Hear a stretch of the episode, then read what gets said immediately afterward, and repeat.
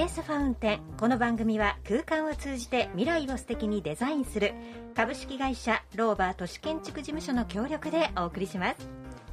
素敵なひととき皆様いかがお過ごしでしょうか？今週もスタジオから京都スペースファウンテンを私ローバー都市建築事務所の野村正樹とパートナーの橋本さゆりがお届けいたします。私たちは常日頃建築設計という仕事を通じて建物や街並みの設計をしているのですがそういった建築家の目線から京都の建物や空間を見た時新しい発見や気づきがあるのでいろいろとご紹介をさせていただいております。野村さん今週もよろしくお願いいたします、はい、よろしくお願いいたします。さて今週のタイトルはローバー都市建築事務所の20周年記念パンフレットができました。ですね、はい、ということですねあの私たちの会社ローバー都市建築事務所今年で20周年を迎えましてね、はい、おめでとうございます、はい、ありがとうございます。まあその節目ということでございまして、うん、ちょっと今までさせていただいたお仕事をですね一冊のパンフレットにまとめさせていただきましたのでちょっとそちらをね今日はご紹介していきたいというふうに思いますね、はい、私もいただきましたが、うん、素敵なパンフレットですね。そうですね。あの本当にたくさんのお客様からお声掛けいただきましてこの20年間たくさんのお仕事をねさせていただきましてまあその中からですねいくつか抜粋をしてこうを一冊の冊子にまとめさせていただいたんですよね。抜粋するの難しかったんじゃないかなって思うぐらい。そうですね。まああの大体平均にしますと年で30件ぐらいとしますとね、30件、うん、20年かけますと600件という話になりますからね。まあその中からですねいろいろと、まあ、あの150件ぐらいを選ばせていただいたというところですね。全部載せたら辞書みたいな分厚さになりますよね。そうですよね。あのー、まあ私たちね、はい、住宅からお店からリフォームから京抹茶の再生までね幅広くさせていただいてまして、まあ、それぞれのねカテゴリー別にこう分けましてね、はい、例えばお店やったらお店ばっかりということでこれさせていただいてるんですけどね、とっても見やすいんですよね、ね、で写真をふんだんに使われていてお店の雰囲気あの家の中の空気感、うん、全部伝わってきますよね、まあ、僕自身もね本当にあったあったこれ懐かしいなと思うような懐かしいでしょうね。感じなんです。この番組でもねいくつか取り上げさせていただいたのも載ってますよね。はい、はい、あのー、一番ねメインに載せてるのは松栄堂さんというね。そうです。訓中館さん、ね、烏丸二条にありますお香の老舗さんですけど、えー、こちらのね京都店とかあと銀座店とかね、はい、あとそれのあのミュージアムとかね。そういったものをこう載せさせていただいたりとか。ね、銀座店はちょっと行けないので、ね、どんなところなのかこれで よくわかりました。そうですね。あとで大垣書店さんもたくさんやらせていただいてるのでね、はい、まあ、大垣書店さんのページも作らせていただいたりとかしてるんですけれども、えー、まあこうやって振り返ってみますとねなんとなくこうぬくもりがあるというかね。そうなんです。やっぱり木をふんだんに使われてる、ね、自然素材をね使われてるの分かりますね。そうですよね。間接照明とか使いながら、えー、そのぬくもりを感じるようなものが多いというところですよね、うん、あとはあの京都でやってますからなんとなくこうモダン和風というかね、はい、そういう和風の作品も多いですけれどもね、はい、うん。あのー、この番組で取り上げられって橋本さん印象に残ってるプロジェクトとかありますかね？ね私ね、いっぱい書き出したんですけどね、はいはい、もうありすぎてね どれを話そうかなって思ったんですけど、はい、まああのやっぱホテルなんかを今回設計されてて花通るホテル祇園。あそうですね。あちら行かしていただいた時に、えー、ホテルの中にお茶室があるんだっていうのがそうですね。驚きましたし、あと田中極楽堂ゲストハウス。さん、行きましたね。あちらもね玄関に5体の仏像がね、ね、ライトアップされていてでもお宿なんですよね、ね、ちょうど仏壇屋さんがねオーナーさんでございまして、はい、その仏教のちょっとオリエンタルなイメージをねうまく前面に押し出したようなデザインになってましてね、あの私たち仏教と言いますとなんとなくこう暗いイメージがありますけどそうじゃなくてね海外の人から見ると、ね、おしゃれな雰囲気というようなところのお宿ですよね。はい。そしてね、先ほどお話にあった松栄堂さんのね、訓中館さん、はい、あちらもね、香りというものをね、どうやって遊び感覚で取り入れられる場所、うん、ね、香りの散歩のコーナーとか、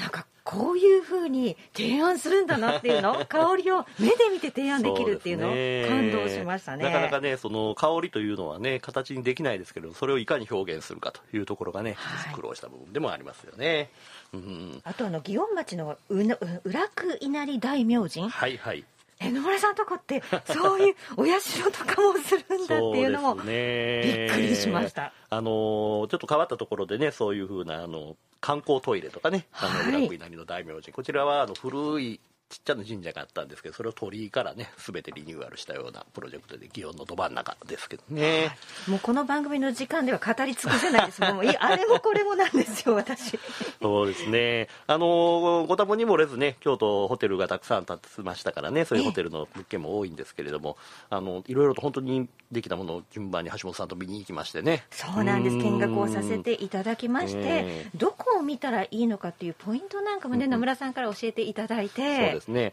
あの橋本さんはね女性であのそういう女性目線ならではというのをね、はい、僕も聞かせていただいてあそうかそうかというふうに思ったのもありますけどね、うん、まずやっぱり天井を見てしまうとか壁を触ってしまうとか まさに野村さんからの影響です。そうですよねあとあのいろいろオープンハウスとかもね住宅とかお店もさせていただきましたので例えば上賀茂のね鮭。鮭のねオープンハウスもさせていただいてこれも歴史ある建物の再生事例ということでね感動しました。たくさん来ていただきましたしあとはその住宅系ですよね注文住宅で、はい、そのお客様の思いが詰まった住宅をまたオープンハウスという形で見ていただいたりと。北山の家も素敵でしたねさせていただいてましたよね。うん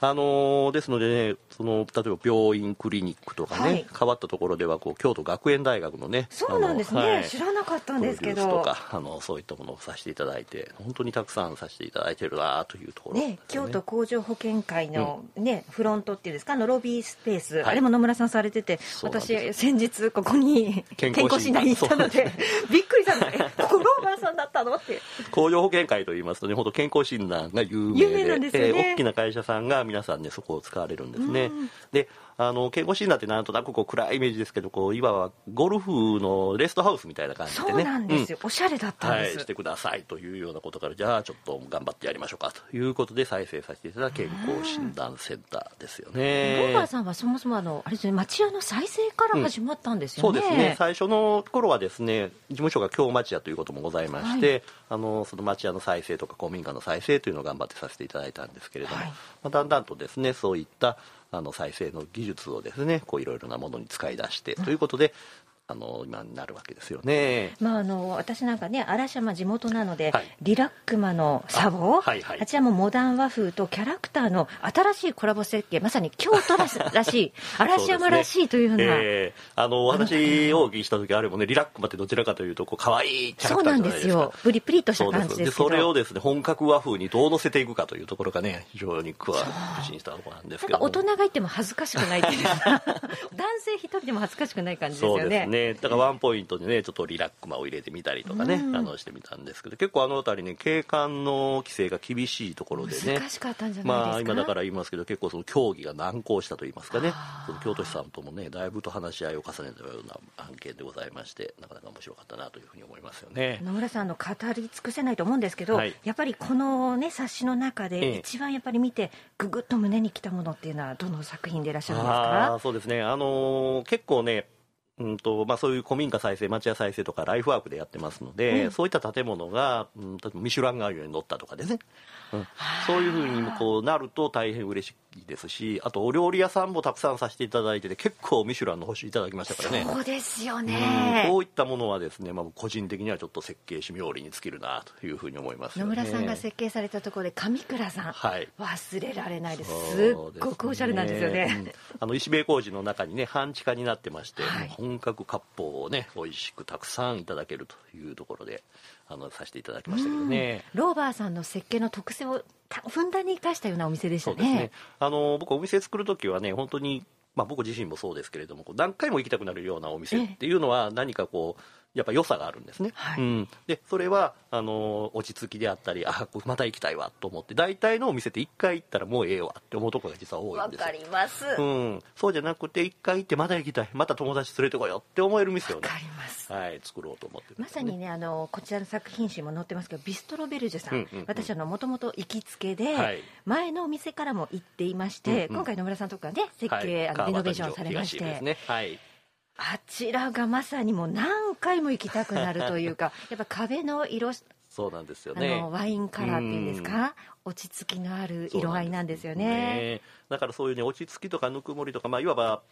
赤ちょうちんみたいな雰囲気でねこう行きつけになるようなお店ってのはちょっとコツがいるんですよね。わかります。でもおしゃれなんですよね、だからねそのあたりのちょっとさじ加減というのがですね、まあ、またこれノウハウになってきよるかなというところではあるんですけどね。あと京都のね和菓子屋さんとかも実はたくさんさせていただいてましてね。和菓子屋さん。はい。あの笹谷いおりさん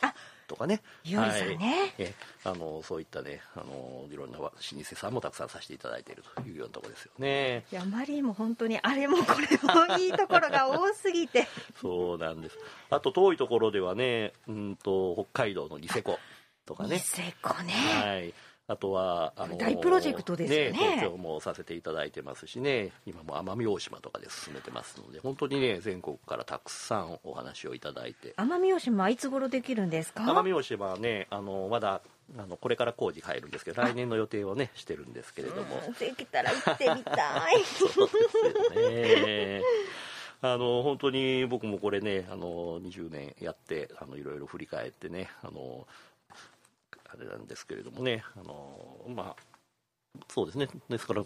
単純に僕は29で初めて今年で20年経ちましたというところですからね。20代から始めてらっしゃるんですね。すすごいなあ なんか私が野村さんの立場だったらもうこの本見るたび毎回泣いちゃうと思います。あれも苦労したこれもよかったみたいな、ね最近ではですねあの宿泊施設がねやっぱここ数年多かったですからね京都は。たくさんホテルも建ちましたしね。ちましたしね。ホテルのお仕事もたくさんさせていただいてええ。これも嬉しいのがそのトリップアドバイザーとかこういろんな評価サイトで結構いい点数いただくんですよ。そううなんですんやらせてやらせていたか、だいたお宿っていうのがね。でそれを見てはあよかったなというふうには思ってるところではありますよね。ねあのすごくおしゃれなホテルから、まあ、西山旅館さんのようなうん。昔ながらの、ね、ね。旅館も手掛けておられますよね。あと抹茶のゲストハウスもねかなりの量載せさせていただいてますからね、はい。うん、ぜひねお手に取っていただければと思うんですね。なかなかねこれあのー言葉では伝わらないですけどぜひねホームページ見ていただいたらあのーし申請もいたしますしあとデジタルカタログという形でねはい。ホームページ見れるんですか？ホームページからこうページをめくれるようになってますのでね、まあ。ぜひあのリスナーの皆様はローバート試験地区事務のホームページを見ていただきましてですね、はい。こうデジタルカタログをこうめくっていただくとこう私たちがわーわー言うてるこの今の。もうこれで感動してあれもこれもって。っていうのが分かっていただけるかなと。で実際欲しいと思ったら、はい。ローバーさんに連絡をしたら、ね。このおパンフレットいただけると、ね、はい、あの無料で申請しておりますので、またぜひぜひよろしくお願いいたしますね。はいえーというわけでね、実はあのー長年続けてました。この京都スペースファウンテン、はい。今日がね最後の放送ということになるんそうですね。なんですうん。よ寂しいし悲しいえです、ー。思えばねあの5年前のね7月からスタートしてですね、で橋本さんは2016年の12月から。そうです。はい、12月23日に最初に出てきました、ねでもう4年間、はいねあっという間でしたよ。いただきましてですねちょっとしばらくねあのお休みという形にさせていただきますけれども、またねお会いできる時を楽しみにしておりますね。ぜひ会いたいです、はい。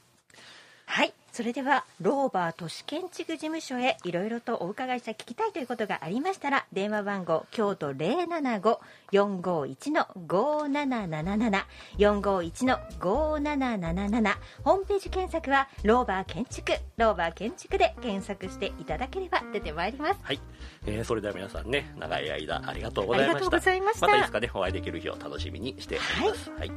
今週のご案内はローバー都市建築事務所の野村正樹とパートナーの橋本さゆりがお届けしました。それではまた。さようなら。京都スペースファウンテン。この番組は空間を通じて未来を素敵にデザインする株式会社ローバー都市建築事務所の協力でお送りしました。